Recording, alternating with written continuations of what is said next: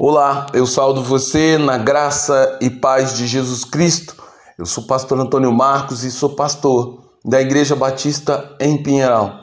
E hoje, pela bondade e misericórdia do Senhor, eu quero compartilhar com você a palavra de Deus, na certeza de que essa palavra é edificante e transformadora e pode abençoar a sua vida. Para isso, então, eu quero refletir com você no tema a história da criação, o sustento da vida, baseado em Gênesis capítulo 1, do versículo 11 ao 13, que diz: E disse Deus: Produza a terra erva verde, ervas que deem semente, árvores frutíferas que deem fruto segundo a sua espécie, e cuja semente esteja nela sobre a terra. E assim a terra produziu ervas, ervas dando semente conforme a sua espécie, e a árvores frutíferas, cujas sementes estavam nela conforme sua espécie. E viu Deus que era bom, e foi a tarde e a manhã, o terceiro dia.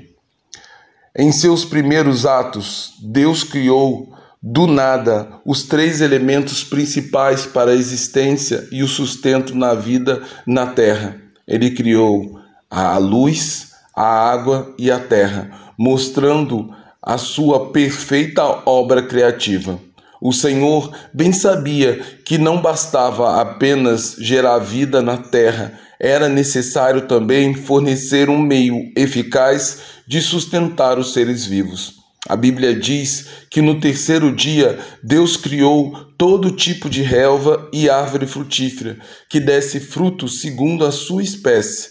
Dessa maneira, essa seria a base da cadeia alimentar de tudo aquilo que Deus criaria. Tal fato evidencia que na criação divina havia uma perfeita exatidão. Tudo foi feito numa ordem sem igual. Logo, podemos aprender que não basta na vida dar o primeiro passo é preciso dar continuidade à vida que começamos, de forma que cada ato que fazemos no presente, eles sejam sustentados pelas decisões que tomamos no passado. Assim, a palavra-chave no terceiro dia da criação é o sustento, porque as relvas e as árvores frutíferas, elas seriam a base alimentar que sustentaria toda a vida que Deus criaria no quarto ao sexto dia. Também podemos ver esse mesmo princípio na obra da salvação, na qual o amor de Deus Pai o fez enviar seu Filho unigênito ao mundo, a fim de anunciar toda a palavra da verdade que já havia sido anunciada pelos profetas ele, o Deus Filho Jesus Cristo, ofereceu o seu, a seu próprio corpo, a sua própria vida, para nos dar salvação e redenção de nossos pecados. E ao Deus Espírito coube a importante, o importante papel de sustentar e manter efetivamente a grande obra de salvação que o Deus Pai, no seu amor, planejou e o Deus Filho, na sua perfeita obediência, realizou. Dessa forma, podemos aprender que não basta apenas gerar vida, é preciso também o comprometimento de sustentá-la.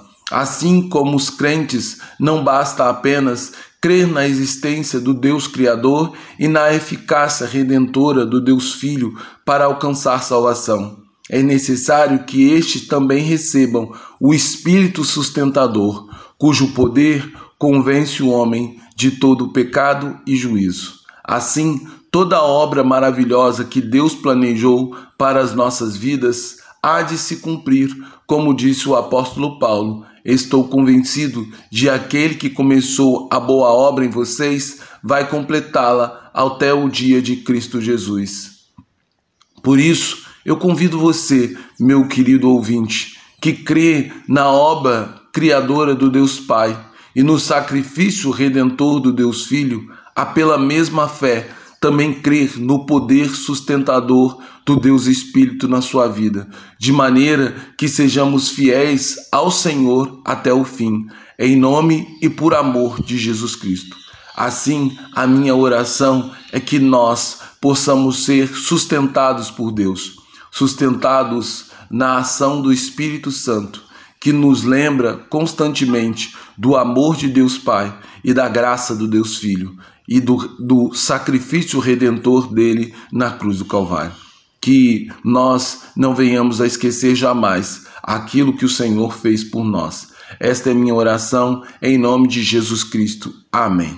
Agora, que o amor de Deus Pai, que a graça sublime do Deus Filho e que o consolo do Espírito repouse em nós, de maneira que nós possamos confiar e viver segundo o poder de Deus, sabendo que nosso sustento, nosso verdadeiro sustento, vem do Senhor, porque aquele que nos criou é também aquele que nos sustenta, até o dia que ele cumprirá a sua derradeira promessa de nos conduzir novamente para o reino dos céus. Que essa seja a sua esperança e que a confiança da sua vida esteja repousada no Senhor, porque nele nós podemos confiar. Em nome de Jesus. Amém.